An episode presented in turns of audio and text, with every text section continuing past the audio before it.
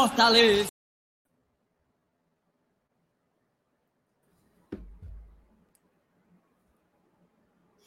Que diabo foi isso, mano? Já foi. Eu vou soltar aqui o cronômetro de novo. Esqueça o que você viu até aqui, viu? É carnaval, negada. Cuida. Toda minha glória não acaba aqui. Se daqui eu for, vai vir outro por mim. A nossa história eu sei, vai ter final feliz.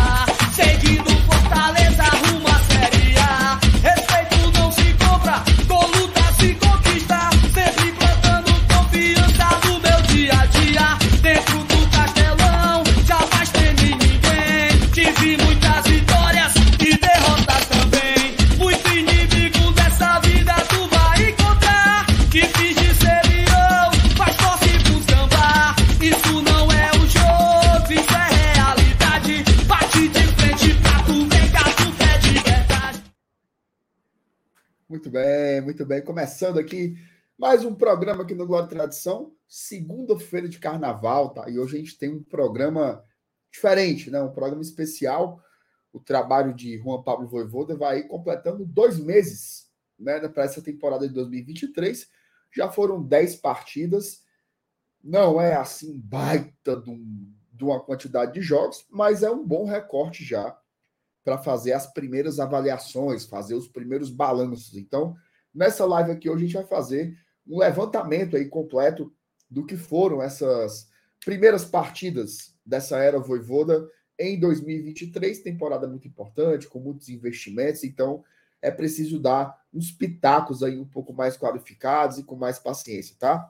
Peço que você deixe o seu like, ok? Chegou agora aqui, já deixa o like, já curtiu. Se não for inscrito no GT, inscreva-se e compartilhe o link desse conteúdo nas suas redes sociais para que mais gente venha nos assistir. Vou soltar a vinheta aqui e na volta tem uma bancada rocheda para discutir esse tema aqui comigo.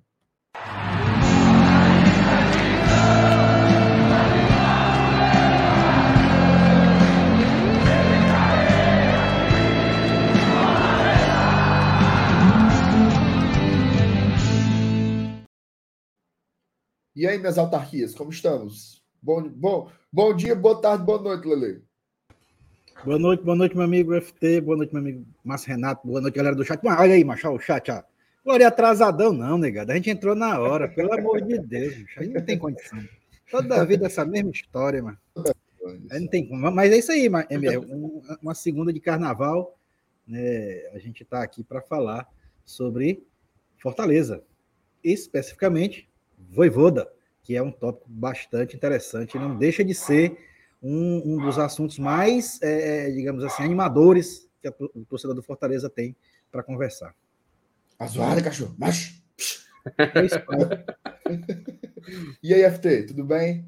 Diga aí, meu amigo. E, rapaz, a galera já tá rindo aí, Marcelo, do começo aí, mas que diabo foi isso que aconteceu, macho? O pessoal aí tudo. O pessoal não respeita mais é nada, macho. Não pode nem mais, Eu vi sem querer aqui, amigo. Pode mais nem errar que a turma já, já Pode quer não. falar, mas, mas sabe o que, é que não pode errar, né? É o Fortaleza nessa estreia, rapaz. E, cara, assim, a semana de estreia de Libertadores, eu sei que a gente, todo mundo quer falar só sobre isso, mas é inevitável, a gente tem que fazer um balanço do que aconteceu até aqui. São 10 jogos, né? Eu acho legal porque é um número fechado, né? Ah, vo- Você, Marcenato, acho que você que é da educação, você deve saber que o censo, né? Ele, ele tinha o co- o costume de ser feito em 10 em 10 anos, né? Era um númerozinho Exatamente. fechado, né? Então acho que é bacana a gente aqui nos 10 primeiros jogos já fazer um levantamento, falar um pouco mais sobre esse desempenho do Fortaleza, porque é importante, né, velho? Importante a gente tentar entender quem jogou melhor, quem jogou mais. Vou trazer aqui alguns números também hoje para a gente comparar. Mas o fato é que Fortaleza Esporte Clube não para e a gente precisa fazer uma avaliação aqui necessária, já que é uma semana importante, né? Primeiro grande confronto aí da temporada, depois dessa grande maratona que a gente viveu em janeiro e fevereiro. Muito bem. Ó, e essa temporada que começa, né? O Fortaleza fazendo uma. Que a gente sempre fala aqui, né, cara? Sempre parece que o mercado tá indo devagar, não sei o quê, papapá. Quando você deu fé, teve uma grande reestruturação no elenco. E esse ano, mais uma vez, se repetiu essa lógica, né? São 10 novos jogadores. Tá? 10 novos jogadores contratados pelo Fortaleza. Se você for parar para pensar, isso é um terço do elenco. Tá? Então, de novo, de um ano para o outro, você tem uma remodelagem substancial, fora que saíram 20. Né? Vou só citar aqui a, a, a lista de quem saiu, de quem chegou, para vocês terem um pouco uma noção. Né? Chegou Pikachu, Pacheco, João Ricardo, Lucas Esteves, Poquetino, Dudu, Luceiro, Júnior Santos, Caleb e o Guilherme agora, derradeiro. 10 novas contratações. E aí teve renovações importantes, né? Que você pode até, por exemplo, uma renovação como a do Caio Alexandre, ela é uma contratação. Né? Que você pega um jogador de altíssima qualidade, você conseguir renovar o empréstimo com opção de compra no final do ano, que a gente espera, inclusive, que ele continue jogando bem assim, para essa opção ser executada em dezembro, né? É, Fernando Miguel também teve seu contrato renovado e o próprio Voivodo, que às vezes a gente esquece isso, mas renovar com o Voivodo não foi simples assim. Né? A gente enfrentou concorrência com as principais equipes do Brasil e algumas até do exterior. E aí quem saiu, né? Boeck, Capixaba, Vargas, Landázuri, Felipe Maranguape, Edinho, Bruno Melo, Lucas Lima e Otero, Igor Torres, Robigol, Fabrício Baiano, Luiz de Henrique, Pietri. David da Hora, De, de Pietri, Vitor Ricardo, Luan Poli. Aí os três últimos agora, Jussa, Coutinho e Ronald. 20 jogadores. É muita coisa, né? Queria que vocês começassem comentando um pouco sobre essa remodelagem, né? Sai 20, entra 10, muda demais a cara do Fortaleza, né? É, é cara, e, e, assim, é interessante você dizer assim, cara, saíram 20 jogadores. Mas aí tu olha, é, tu olha a escalação do time e, e, diz assim, cara, o Fortaleza manteve, manteve a base, né, do ano passado. Né, que tem, eu tô vendo aí, eu tô vendo Galhardo, tô vendo Pikachu, tô vendo Benevenuto, tô vendo Tinga, é, Zé Wellison, Hércules. É, é interessante isso, é, é, essa, essa, esse giro que foi feito aí no, no elenco, né, na formação do elenco, e não interferir de, assim, de forma tão abrupta né, na escalação do time titular. Isso é um detalhe que, que a gente tem que analisar e levar em consideração. Esse, é, não deixa de ser, um, até certo ponto, um fenômeno. A rigor, é, Ana Nilson, o titular que a gente perdeu foi o Capixaba, né? É, exatamente. E a gente está aqui falando de 20 jogadores que saíram. Uhum. E aí a gente analisa o time principal e, e vê a diferença de um jogador. É, é, é, é assim, é uma, é, uma, é, umas, é, é uma alteração, né? é uma dinâmica que a gente precisa analisar e entender né, o, o, o que foi pensado, qual foi a estratégia até certo ponto bem interessante, né? De, porque quando você faz uma mudança desse nível com relação à quantidade, é, é assim um, uma chacoalhada muito grande. Você imagina que você vai ver um time totalmente diferente. E não foi isso que aconteceu. Tá? A gente viu um time dentro de campo é, com upgrades, né? com, com opções de, de, de Luceiro, né? Com, que, que, que foi uma das contratações desse ano e tal dentre outras, né? Eu falo Luceiro, que é a mais renomada, né? Mas, assim, é o cara que ainda não é titular absoluto. Não está, por exemplo, na, na, na, mes na mesma prateleira do Galhardo ainda. Hoje em dia, se qualquer torcedor do Fortaleza que for escalar o time ideal do Fortaleza para entrar em campo, ele vai colocar o Galhardo no time. Mas eu não sei se vai colocar o Luceiro. Ainda não. Pode ser até que coloque mais na frente. Mas é, é, é uma é uma coisa que eu estou dizendo, é a comparação com o time do ano passado, é praticamente a base do ano passado, mesmo depois de você ter dito aí essa relação enorme de jogadores que saíram. O FT, eu queria que você comentasse um pouco essa remodelagem, e isso que o Elenilson fala, em outras palavras, significa que você melhorou o elenco, né? Você melhorou o plantel. A gente sempre traz aquele exemplo aqui. Você olhava para o banco do Fortaleza no passado e você tinha Torres, De Pietri, Vargas, Felipe, Ronald, Jussa, é, Jussa, Landázuri. Então a gente realmente deu uma, uma qualificada para diminuir a disparidade entre as opções, né? Eu acho que hoje, quem observou, por exemplo, o jogo da última sexta-feira do Fortaleza contra o CSA, percebeu que aquele time que venceu os alagoanos por 3 a 0 ali você tem tranquilamente uns seis ou sete jogadores que podem brigar para estar naquele time que enfrentou o Bahia e que deve enfrentar o Deportivo Maldonado na, na quinta-feira. Então, talvez a gente tenha aí, Felipe, uns 18, 19 jogadores com o status de titular, digamos assim. Cara, pois é, e assim, é, até quando tu estava citando jogadores que deixaram Fortaleza e os que chegaram, acho bacana quando a gente começa a comparar um pouco de cada negociação e um pouco de cada mudança, né? Por exemplo, é, a gente teve a saída, só para relembrar aqui, vamos começar na linha de defesa, né? No gol, a gente teve a aposentadoria do Marcelo Boeck, né? O Boeck deixa uh, o gol do Fortaleza e Fortaleza traz o João Ricardo, que a gente sabe que fez um ano de 2022 muito bom. Ele foi um das um dos jogadores, inclusive ao lado do Pacheco, que a gente vai já falar sobre, que ao, que ao disputar o 2022 pelo rival, lá pelo Ceará, Fez uma temporada que se salvava, que ele poder, a gente poderia tirar ele dessa lista de jogadores que não foram bem. Pelo contrário, e isso traz uma competitividade no gol que eu acho muito bacana, tá? Inclusive nesse último jogo contra o CSA, o João Ricardo nem trabalhou, é, praticamente a gente pode dizer dessa forma. Ele só trabalhou mesmo quando ele procurou jogo. Ele até, em um momento, foi até a intermediária com a bola, tentando iniciar uma jogada pelo Fortaleza. Eu acho bacana que pode ser um exemplo de jogador querendo mostrar serviço. A gente sabe que o João Ricardo é um goleiro de alto padrão no futebol brasileiro. Não é à toa que ele só disputou competições de primeiro escalão nos últimos anos.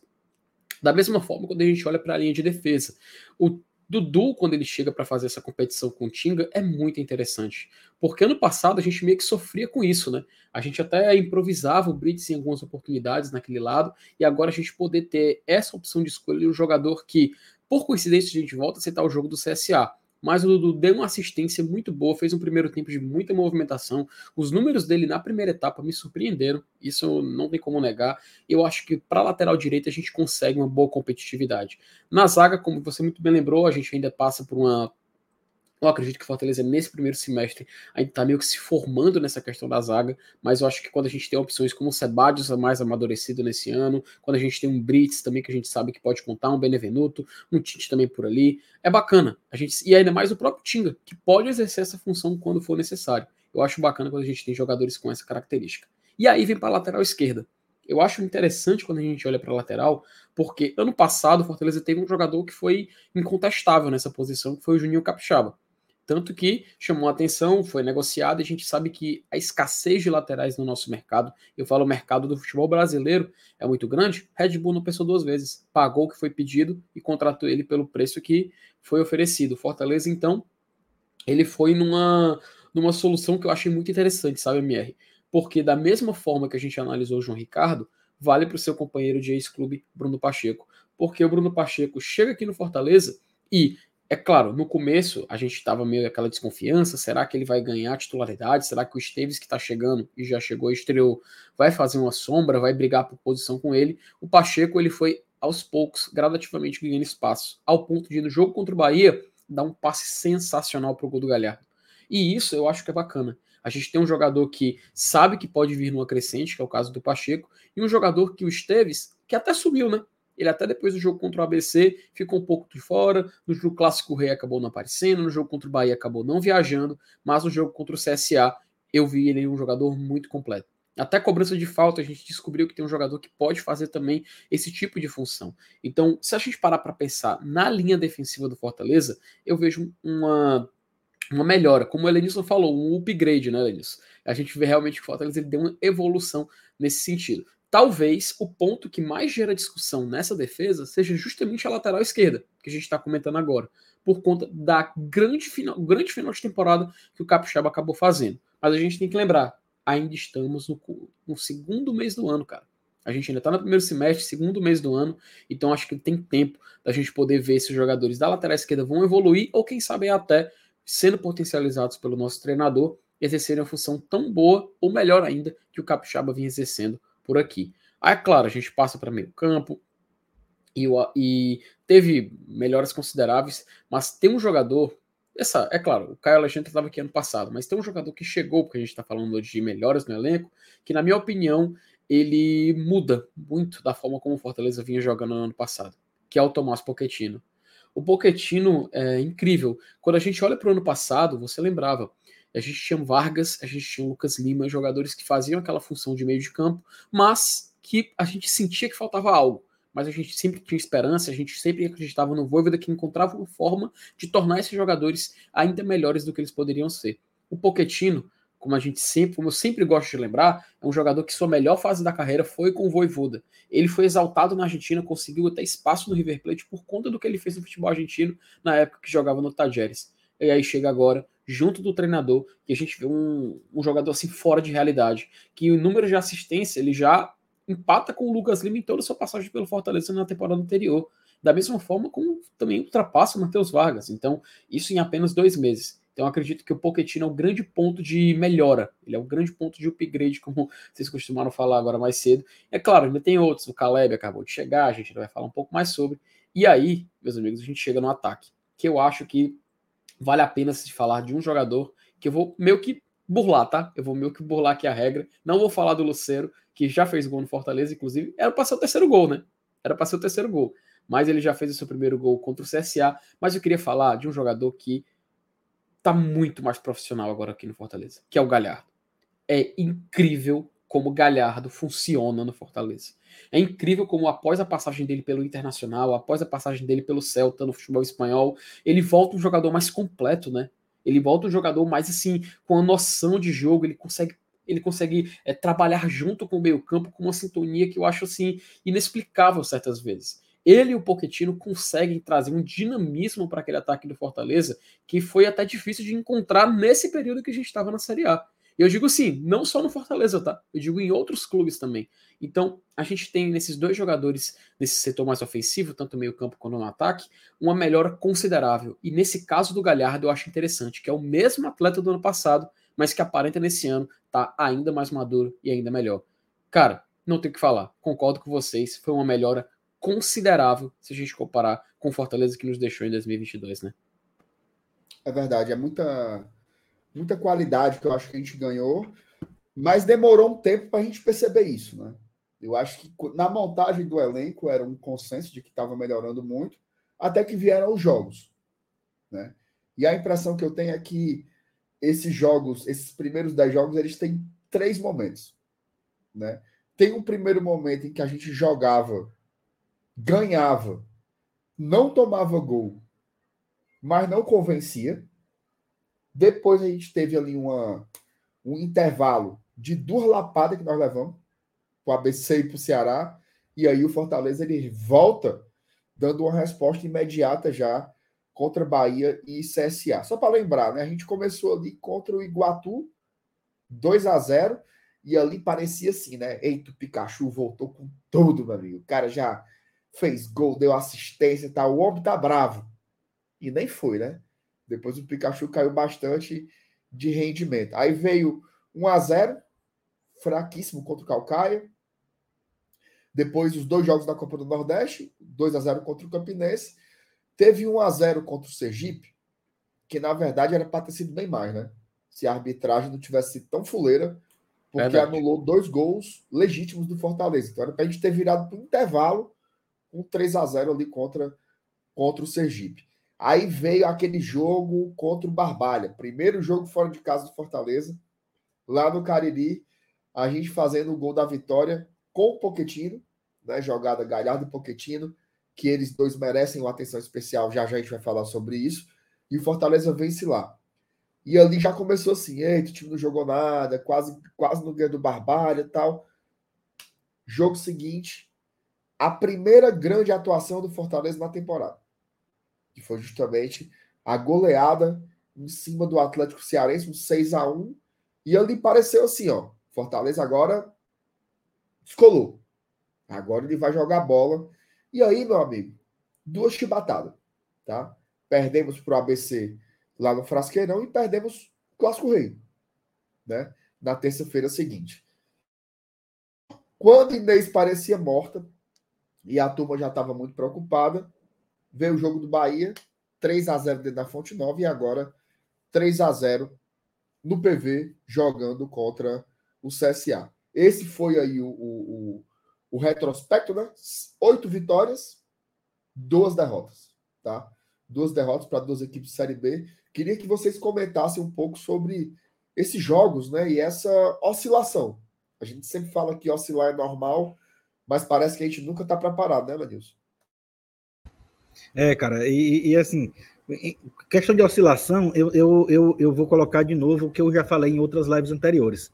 É, não, não, eu não duvido do potencial técnico desse time, muito menos tático, né? Com relação a nem a, a jogador e nem ao que, ao que tange a, a comissão técnica. É, o que a gente viu de um jogo para outro, tomando alguns exemplos, como por exemplo o, o jogo do ABC e o jogo do Bahia.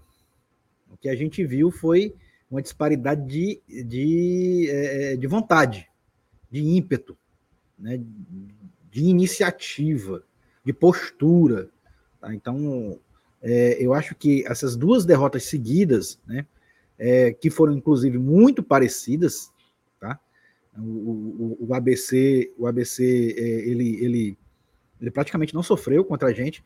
No jogo contra o Ceará, a gente teve um segundo tempo é, bem até certo ponto bom, mas eu coloco muito na conta é, de, de, uma ação de uma ação reativa por, por causa da proposta de jogo que o Ceará decidiu fazer no segundo tempo, já com placar a seu favor, né? e não por conta de, de, uma, de um ímpeto, de uma vontade do Fortaleza ou de uma postura, foi mais uma ação reflexiva. Né? Tanto é que os primeiros 20 minutos do jogo, do clássico, eles foram muito semelhantes ao jogo lá de Natal, muito. Então, é, eu, eu acho que, que, que o que houve, assim, de, de montanha-russa, né, podemos dizer assim, de, de alternância de momentos, ele está muito relacionado à, à volúpia, né, à, à, postura, à intensidade que o Voivoda tanto usa. Tá? Então, é, é, o, o que a gente espera agora, a partir de agora, é a regularidade nesse quesito. Tá? Porque a gente sabe que qualidade a gente tá vendo aí, o Galhardo, Poquetino, cara, o Poquetino tá jogando muita bola, é, é, é craque, joga demais. É, sempre que pega na bola, a gente espera um lance, um lance interessante. Então, se esses caras tiverem é, o, o ímpeto que a gente tanto deseja, a intensidade, né, traduzindo para a palavra que o Voivoda gosta de usar, a, a gente consegue extrair é, excelentes resultados de cada um deles individualmente e, e o, o, que acaba respingando no, no, no, resultado coletivo, né? Porque o que, a, o, o que importa para a gente, no final das contas, é o coletivo, né? é o time. Como o time está se, tá se propondo, como o time está jogando, como o time está indo para cima, isso é o que interessa. Pincelando cada detalhe do, dos valores individuais que compõem esse time, né? e, e que a gente sabe que tem qualidade. Então, eu acho que, que a gente só precisa é, tornar linear esse quesito de todo jogo é importante. Né? Não, não, tem que ter foco na Libertadores, não tem que ter foco em, em Série A, tem que ter foco no próximo jogo. Sempre esse tem, tem que ser o, o, o, ímpeto, tem que ser o objetivo. Então eu, eu, eu, eu vejo assim, o que eu tiver de corrigir, no momento, eu não corrijo é, questões técnicas, táticas, eu corrijo mais essa questão de, de, de postura, de, de ímpeto.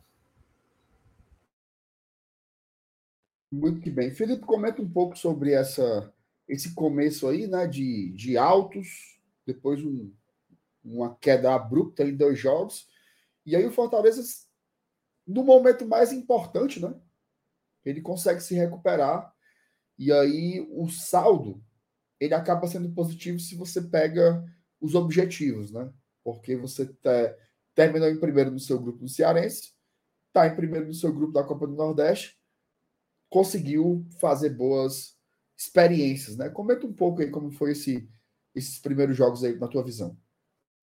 E interessante, né, MR? A gente até comentava assim em algumas lives a questão da evolução dos jogos, né? Como parecia que Fortaleza ia. Sabe, tipo um jogo, sabe? Tipo. Você jogava fliperama, Marcelo? Rapaz, eu jogava, não jogava tanto, não, mas eu jogava. Pronto. Você se lembra daquele jogo Mortal Kombat? Que a cada é, adversário que você ia jogando, você ia aumentando a dificuldade, subindo a torre e tudo mais. É. Eu acho que a gente pode observar o jogo do o, a temporada do Fortaleza até aqui, mais ou menos nesse aspecto. Então eu vou colocar aqui na tela que dão os dados aqui do gol, que mostram os jogos do Fortaleza até aqui. E é interessante a gente observar nesse sentido, tá? De como os jogos vão dificultando à medida que você vai subindo, né? A gente estreia contra o Iguatu no Campeonato Cearense, como você muito bem lembrou. A gente volta, a gente continua nessa competição estadual depois até a vitória contra o Calcaia. Aí vem o jogo contra o Campinense, que aí, eu não sei se o Elenilson concorda, o jogo contra o Calcaia foi um jogo tranquilo, né, Elenilson? Não foi um jogo assim, fora da realidade, assim, que a gente. É, a, a, apesar de não ter tido aquela vontade que a gente tanto fala, mas a, a qualidade técnica aí, é, é, é, a diferença é gritante acabou se sobressaindo. Exato, acabou se sobressaindo. E por isso que a gente saiu vencedor, apesar do placar mínimo. Aí contra o Campinense, a gente joga ali basicamente o necessário, né? A gente acaba vencendo esse jogo e tudo mais. Contra o Sergipe, como a gente já comentou, foi talvez um, uma partida tecnicamente muito superior do Fortaleza, mas acabou tendo o placar sendo contaminado pela arbitragem daquele, daquela oportunidade. E aí a gente vai jogar contra o Barbalho no Romeirão. Um jogo difícil, tá? Um jogo bem complicado, muito difícil, mas a gente conseguiu sair vencedor ali praticamente no último lance, com o gol do, do, do Pochettino com o passo do Galhardo. E aí a gente vem jogar com o Atlético Cearense, que parece que foi tipo assim, a respirada antes da sequência que o Fortaleza ia ter contra equipes da segunda divisão do Campeonato Brasileiro. E nesses dois confrontos, que a gente estava antes só enfrentando equipes de Série C para baixo, foi quando a gente observou um primeiro choque de realidade, talvez a gente pode chamar dessa forma, né? Foi essa derrota para o ABC e depois a derrota para o Ceará no Clássico Rei, lá no Presidente Vargas. E como o Elenilson falou, Elenilson, parece que, tipo, a gente, assim, a gente teve mais ou menos uns. Como é que eu posso definir? Uns 120, 130 minutos de apagão, né? Esse jogo contra o ABC foi um jogo muito ruim e o primeiro tempo contra o Ceará, pelo menos boa parte do primeiro tempo, Fortaleza foi muito inerte, Fortaleza não, não teve muita reação, né? Foi um time um pouco assustado, tanto que os gols do Ceará acontecem em sequência. Então é interessante a gente ver como nesse pequeno intervalo que acabou, acho pequeno não, né? Afinal, ultrapassou a duração de uma partida. Mas esse intervalo de tempo contaminou dois resultados e trouxe a derrota para o Fortaleza nessas duas oportunidades. Contra o Ceará no segundo tempo, a gente já vê um time bem melhor. A gente já vê um time bem melhor que consegue até fazer o gol, fazer uma pressão. O Galhardo perde um gol ali praticamente na pequena área, que até só de lembrar eu já fico nervoso só de lembrar daquele lance. E aí a gente vai enfrentar o Bahia, que o Fortaleza faz um primeiro tempo implacável contra o Bahia. Fortaleza, como até o Elenilson gosta de falar, fez um primeiro tempo de almanac, né, Elenilson? Fortaleza fez um, uma exibição para meio que encaminhar a sua vitória, tanto que na segunda etapa só administra. Fortaleza só praticamente controla, faz ali o que tem de fazer, e até um gol do Lucero acabou sendo anulado novamente. Tem que lembrar, né? Gol do Lucero contra o Atlético Cearense e contra o Bahia já tinha feito, mas nenhum deles tinha sido validados. E assim, contra o Atlético Cearense, só lembrar que foi o Romero fazendo o gol no lugar dele, finalizando. E aí, a gente chega para o jogo contra o CSA interessante demais essa evolução que o Fortaleza vai fazendo, essa escalada que ele vai fazendo e se encerra mais ou menos ali no jogo contra o Bahia. Contra o CSA, eu acho um bom teste antes daquele jogo que está aparecendo no canto superior, que é a próxima partida contra o Maldonado na Libertadores. Então é interessante, Cearense, Nordestão, equipes de Série B, equipe de Série A com investimento milionário e depois a gente tem o jogo ali da Libertadores já nessa semana. Eu acho interessante, sabe, Mer? Eu acho interessante porque dá para ver como o Fortaleza ele foi crescendo, ele foi evoluindo e as derrotas serviram para observar alguns erros e fazer algumas anotações referentes a alguns jogadores. Eu acho bacana porque acho não bacana a derrota, claro, mas eu acho bacana a gente poder fazer esse panorama, a gente fazer esse estudo e entender que é uma evolução constante e cabe o Fortaleza ter atenção porque é muito importante a gente sair é, com o máximo de resultados possível na temporada. E último detalhe, Fortaleza do Voivoda, a gente já falava, é um time que não gosta de empatar, né? Ou vence ou perde. Coincidência ou não, nenhum empate até agora na temporada. É, uma outra coisa interessante aí sobre, sobre esse processo é a quantidade de jogadores experimentados, né? Hoje você chega numa etapa como essa, já na boquinha da Libertadores aí para enfrentar o Maldonado, e desse plantel principal do Fortaleza, os únicos que não foram a campo ainda foram o Kennedy, que é um terceiro goleiro, então é meio natural que ele não, não tenha entrado de fato, e o Amorim, que é um garoto de 17 anos. né? Que ele foi incorporado à base e talvez, inclusive, nem jogue, né? Deve ficar treinando lá com os caras para pegar experiência e tal. Então, aí cerca de 30 jogadores já foram em campo. É...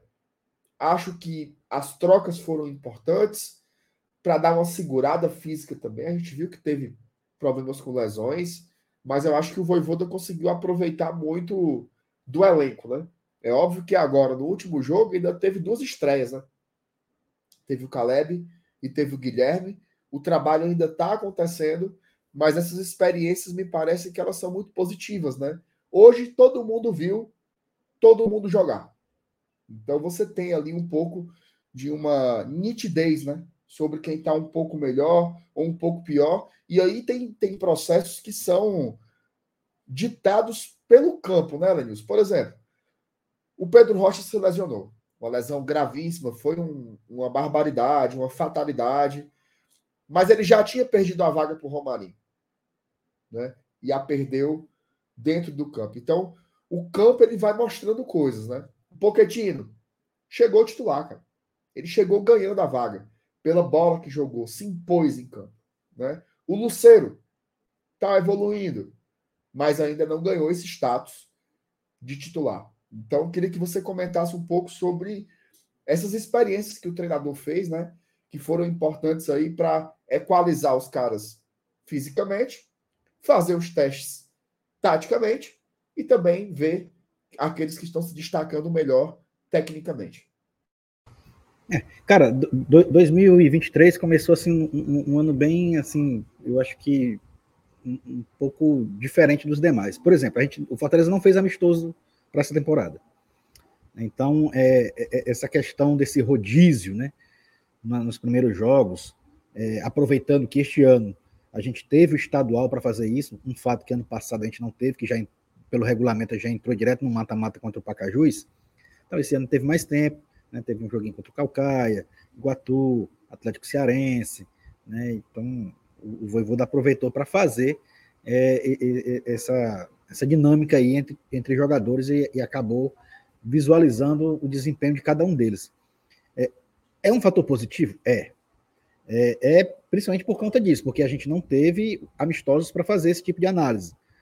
E, e ele soube utilizar bem esses jogos, é, aproveitou para fazer as análises individuais dele, né, as, análises, as análises pessoais como treinador, e consequentemente acabou se dando bem com o time pontuando, vencendo o jogo, né? E, e, e, e é, criando uma gordura nos devidos campeonatos, lá, tanto no Cearense como no Nordestão. Porque contra Campinense e contra é, é, Sergipe, a gente viu também um, uma espécie de, de alternância. Né?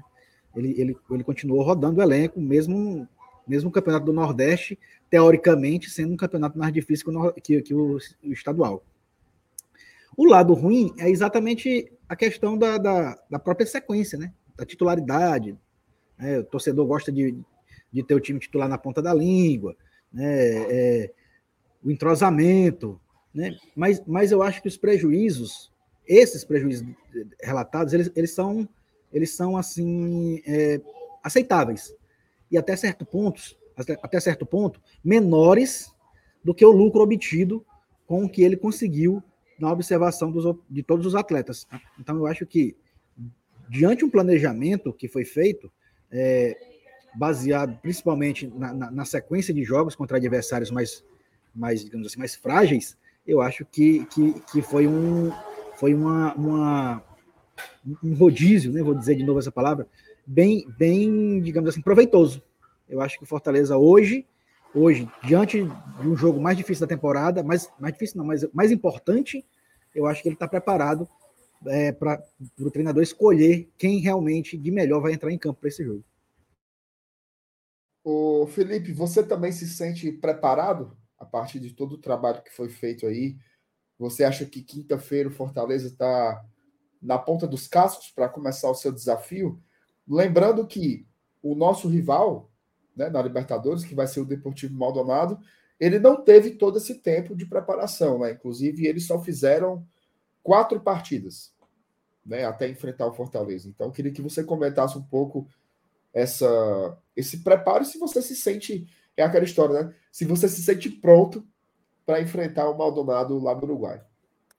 Uh, é interessante, sabe, Mer, porque nessa temporada a gente teve uma diferença em relação à temporada passada, né? Pelo menos se eu me refiro ao início, porque Fortaleza ele testou mais jogadores. Né?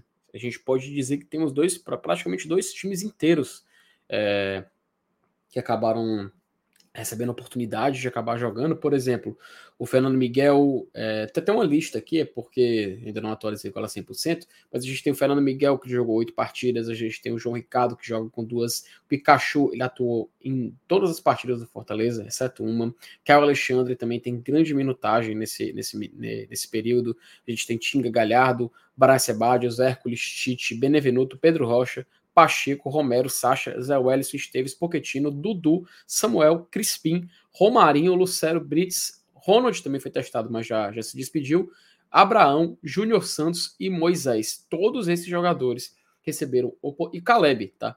Todos esses jogadores receberam oportunidades. E ó, olha como a gente vai lembrando, né? Ainda tem o Guilherme também, que jogou contra o CSA. Então é muito bom a gente ver que o Fortaleza ele foi testando. E à medida que alguns jogadores, inclusive, foram sair lesionados, a gente foi começar a ter uma, uma, uma rotagem ainda, uma rotação ainda maior.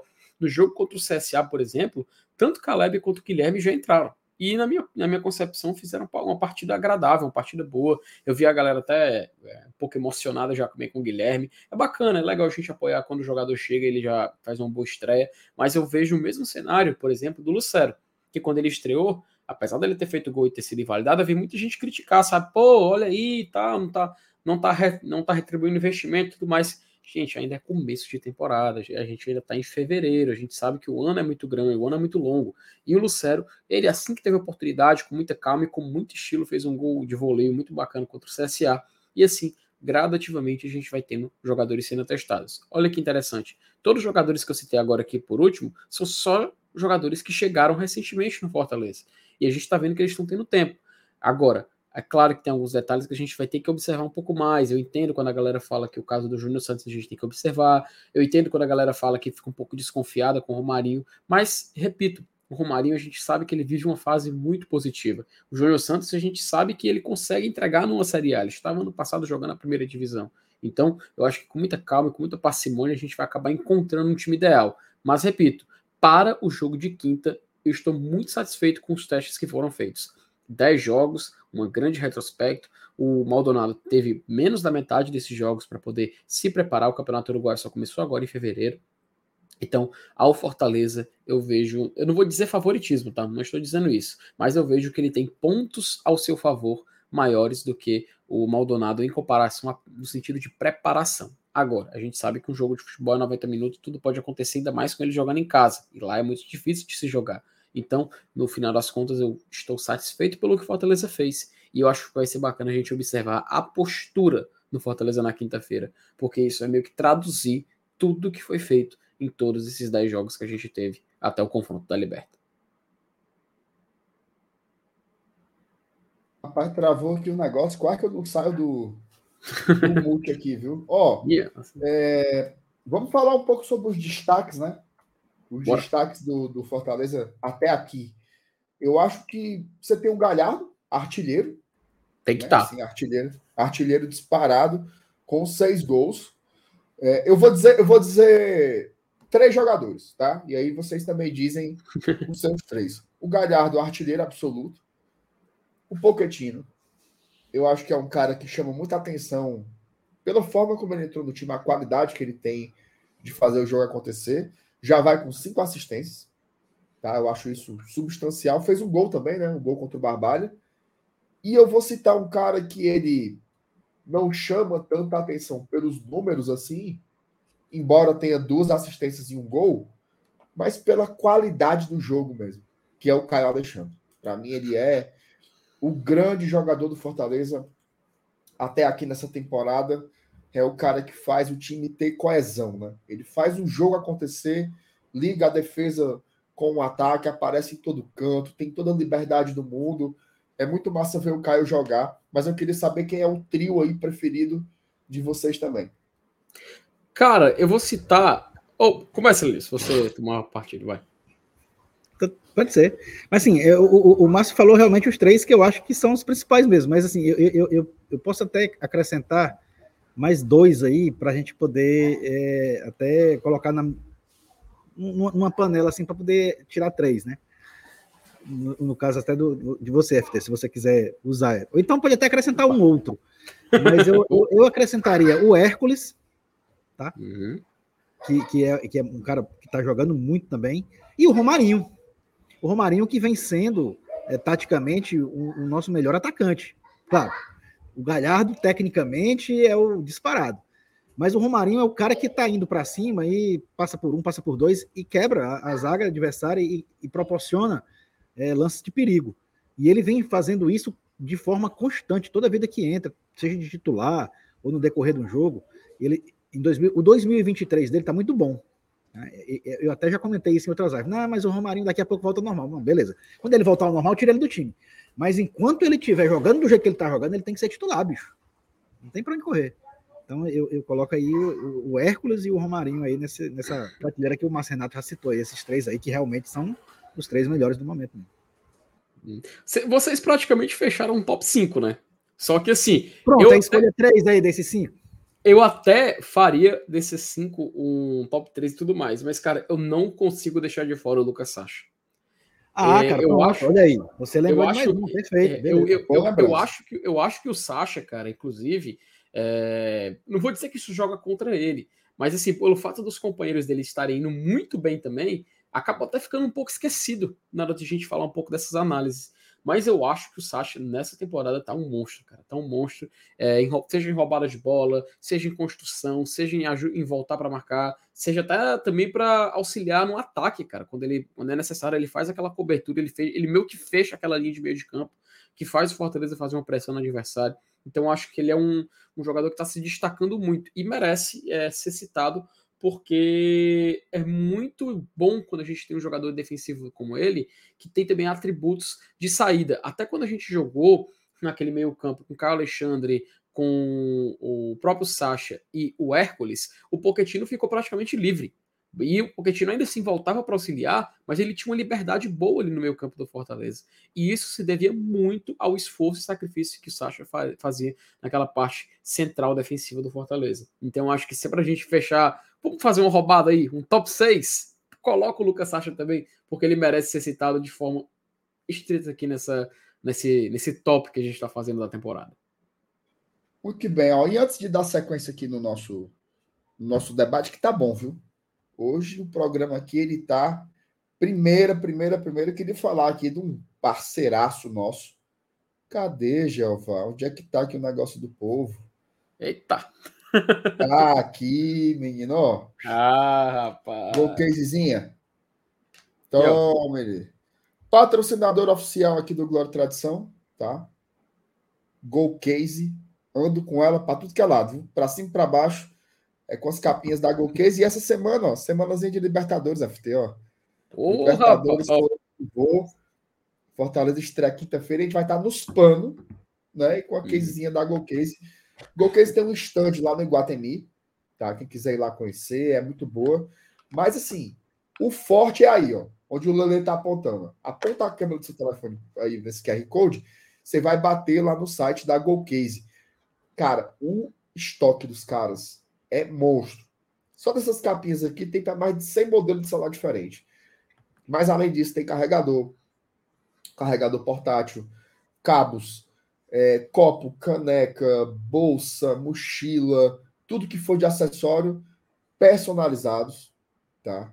Você consegue lá, coloca teu nome, coloca uma mensagem, é muito massa. E detalhe, se você usar esse cupomzinho aí, ó, GOGT, que tem embaixo do QR Code, é frete grátis para qualquer lugar do Brasil, tá? Qualquer lugar do Brasil, a entrega é grátis pela GoCase e ainda tem um descontinho.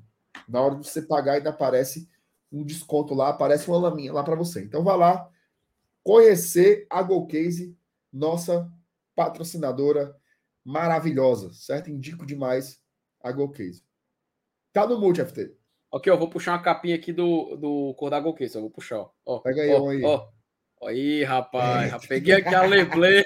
Elenilson, fala aí qual, qual que tu prefere que, é que eu pegue. Tu tem a tradição, né, Elenilson? Eu já mirei aqui a câmera do meu celular, então, ó, aqui, ó, ó. Tradição, menino. Rapaz, gol, Ei, tu, não tem como não, rapaz. Tu não quer pegar a minha da Libertadores aí, não, hein? Oh, cadê, cadê? Me entrega aqui, me entrega aqui. aqui. ó, eu te passo aqui, ó. Vai, vai, vai, vai. vai. Ô, oh, rapaz, olha aí. Eu que vou, rapaz. É, o, povo, o povo do chat não presta, não. O povo do chat falando aí. Mas presta não, presta não. Ó, vamos deixar o QR Code aqui um pedacinho e continuar aqui falando, né? Vai lá. Quinta-feira tá chegando. Eita. É o grande final. Né? Não tem como negar, por mais que Copa do Nordeste todo mundo quer ganhar o tricampeonato. Campeonato Cearense, então, nem se fala, né? O valor que tem esse penta é gigante para a história do Fortaleza e para a história do futebol cearense. Agora, não tem como negar que pensando em 2023, esses confrontos contra o Deportivo Maldonado são a grande pedra do bimestre, né? Porque são dois jogos que destravam pelo menos mais oito. Né? Passando pelo Deportivo Maldonado, você garante um calendário mínimo aí de mais oito jogos em competições internacionais. Por que, que eu estou dizendo em competições? Porque se a gente passa do Maldonado, a gente vai jogar a terceira fase. E aí pode ser Cerro Porteio ou o time lá do Curió, certo? Se a gente passa da terceira fase, a gente vai para a fase de grupos da Libertadores. Então aí seriam oito jogos de Libertadores. Se a gente papoca por Cerro ou por Curió, a gente vai jogar a fase de grupos da Sul-Americana. Então seriam oito jogos também, mais dois jogos de Libertadores e seis de Sul-Americana. Por que, que isso é tão importante, né? Ter os oito jogos? Porque é calendário, é dinheiro, né? Assim, dinheiro das competições, dinheiro de venda de ingresso, dinheiro de venda de produtos, dinheiro de venda de bebidas, dinheiro do evento em si que você consegue construir. Então, eu vejo como o principal confronto do bimestre aí para Fortaleza. E eu queria que você comentasse um pouco sobre isso, Alanilson. Finalmente chegamos na semana da Libertadores, né, cara? Então, é, é, é nessa hora que a gente vai saber, né? se toda essa estratégia funcionou, né? De, de, de rodízio, de, de, de, alternância e tal. É, até certo ponto, aquela questão de transparecer que tinha gente se poupando. Enfim, é, agora é a hora da onça beber água, como diz o ditado. Né? É, é, um jogo que, que não, não se pode cometer erros, como em nenhum jogo que envolve mata-mata, né? aquela questão de jogo de 180 minutos. Então, é, é concentração total. É, é nessa hora que a gente vai analisar realmente em que nível de competição está o Fortaleza. Não só para a Libertadores, tá? Mas já pensando também no Campeonato Brasileiro da Série A, que é, que é o que realmente um campeonato que a gente, a gente verdadeiramente nos importa, né? Mas, cara, é, é, é, eu acho que está todo mundo né, brincando o carnaval, né? Mas na expectativa e pensando nesse jogo de quinta-feira, de como Fortaleza vai se comportar em campo lá no Uruguai.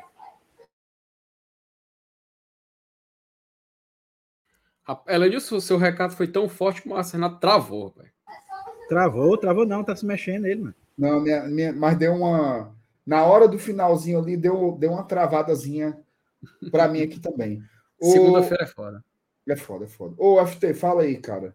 Finalmente tá chegando, né? Você, você especialmente aí, sempre se preparando muito para Libertadores. Tá chegando a hora, né? Passamos aí por todo esse processo e vem aí o Maldonado. Rapaz, é, é Macerato não é à toa que eu já vim com a camisa do ano passado aqui, ó. Ó, petzinho aqui lá da nossa querida arena. Aí sim, o petzinho da Liberta. Aqui já todo preparado. E, cara, a ansiedade tá, tá grande, viu? Porque desde aquele final, aquele final maluco do jogo contra o Santos, que a gente ficou olhando pro jogo do América, se confirma gol, não confirma. Quando saiu a notícia, Fortaleza está na Libertadores 2023, eu fiquei já imaginando, pô, quero ver esse jogo eu quero ver a estrada Fortaleza, eu quero ver como é que vai ser, eu quero ver como é que o Fortaleza vai estar, tá, quem que vai estar tá pronto, que vai estar tá contratado. E o Fortaleza chega para essa Copa Libertadores, na minha opinião, bem mais forte do que no ano passado. É claro, isso não significa que a gente já passou do Maldonado, não, pelo contrário. A fase preliminar é muito traiçoeira.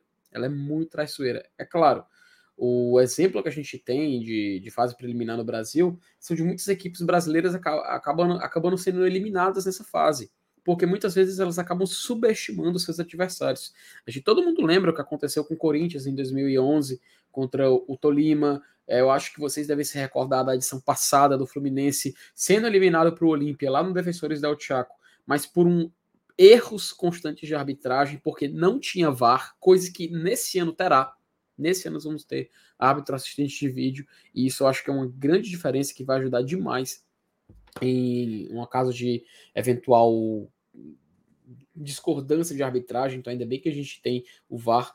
Então acho que a competição ela evolui de, 20, de 22 para 23 e o Fortaleza ele vai nesse fenômeno também. Ele é um time mais evoluído, um time mais pronto. Jogadores que estavam ano passado, mas que não jogaram a Libertadores, por exemplo, do Galhardo, esse ano ele joga, desde o começo. O Fortaleza só teria um Galhardo na Libertadores se a gente tivesse eliminado o Estudiantes. Tanto que ele estava lá na Arena Castelão. Ele estava no Castelão no jogo da ida, ele estava na arquibancada. Então, esse ano agora, nessa edição de Libertadores, eu acho que a gente pode dar um passo ainda maior.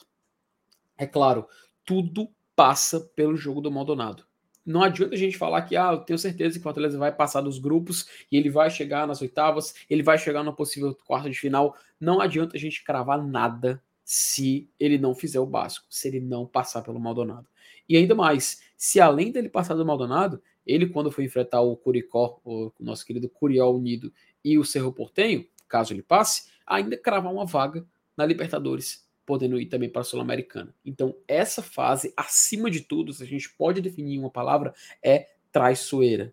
E qual é a melhor forma de você evitar cair numa casca de banana como essa? É você estar com um time pronto, você está com um time amadurecido e você tem um time preparado para esse tipo de situação. Então, o Fortaleza nessa edição de Libertadores, eu vejo ele chegando mais forte, eu vejo ele chegando mais experiente e eu vejo que esse início de temporada de muitos testes que a gente falou mais cedo é primordial para isso. Não vai ser a condição, talvez, a condição central da classificação. A gente sabe que passa por muitos pormenores, mas sem dúvida nenhuma faz muita diferença. Então, para esse jogo com o Maldonado, para essa quinta-feira, para toda a logística que o Fazenda está fazendo, toda a viagem que ele está se preparando, é necessário que a gente tenha um time acima de tudo com a cabeça no lugar. É jogo de mata-mata, Márcio Renato. A gente não pode esquecer isso. Não é jogo de fase de grupos. Um gol importa, um gol levado importa. Qualquer situação, expulsão, cartão, tudo isso vai contar.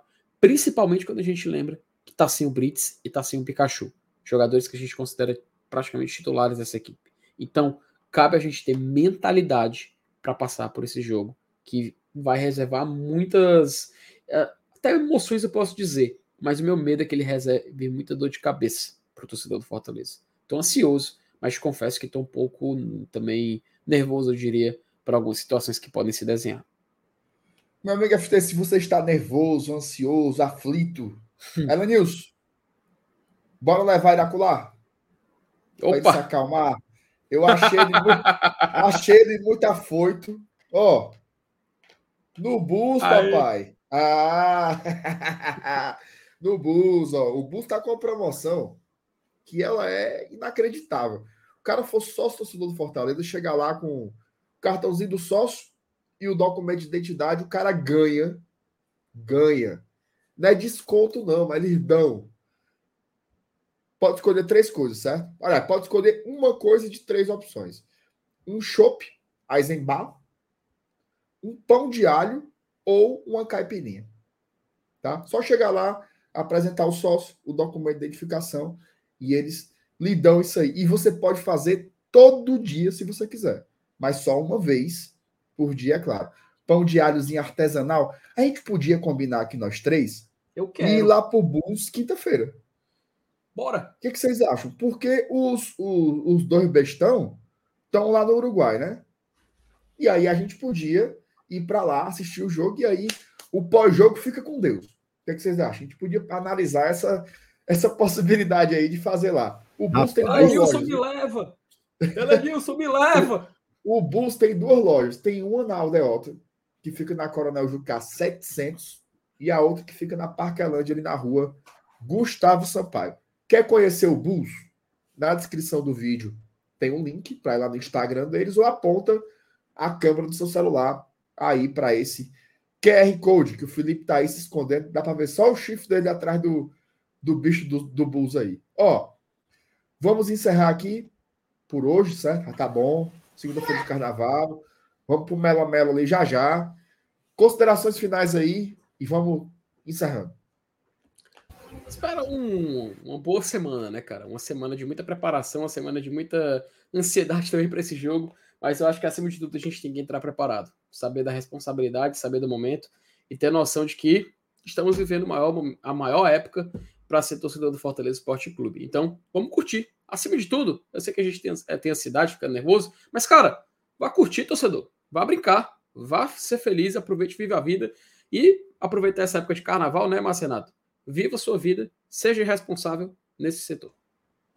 Recado, o recado do Felipe foi assim: viva a sua vida. Eu achei, eu achei grosseiro com o espectador, Alendos. O que, é que você achou? Mais ou menos, né? Nem tanto. Mas assim, eu, eu, até entendo por conta da ansiedade desse jogo de quinta-feira. Então o recado, o recado vale, vamos ter calma, né? Vamos brincar o carnaval, vamos curtir com moderação. Que quinta-feira a gente, se Deus quiser, vai ter mais motivos para continuar nossa festa. É isso aí. Agradecer a todo mundo que esteve aqui presente conosco, tá? Deixa o like aí se você ainda não deixou. Inscreva-se no Glória e Tradição, caso ainda não seja inscrito. Amanhã de manhã tem vídeo, a partir das 6 horas, e à noite, mais um programa super especial aí nessa semana de Libertadores, Carnaval, toda essa resenha aí. Elenilson, parabéns pelo refletor que você colocou aí no seu deck hoje, viu? Tá aqui, bem aqui é um dia, né? O cara que olha assim e, e, e, não sabe dos investimentos tecnológicos que a gente faz, vai dizer que nós gravamos isso aqui de dia. Certo? vai Maria. ter essa acusação, mas é óbvio que isso aqui é, né? É só, são refletores. É o, é, o, é o anel iluminado do Alan News. É,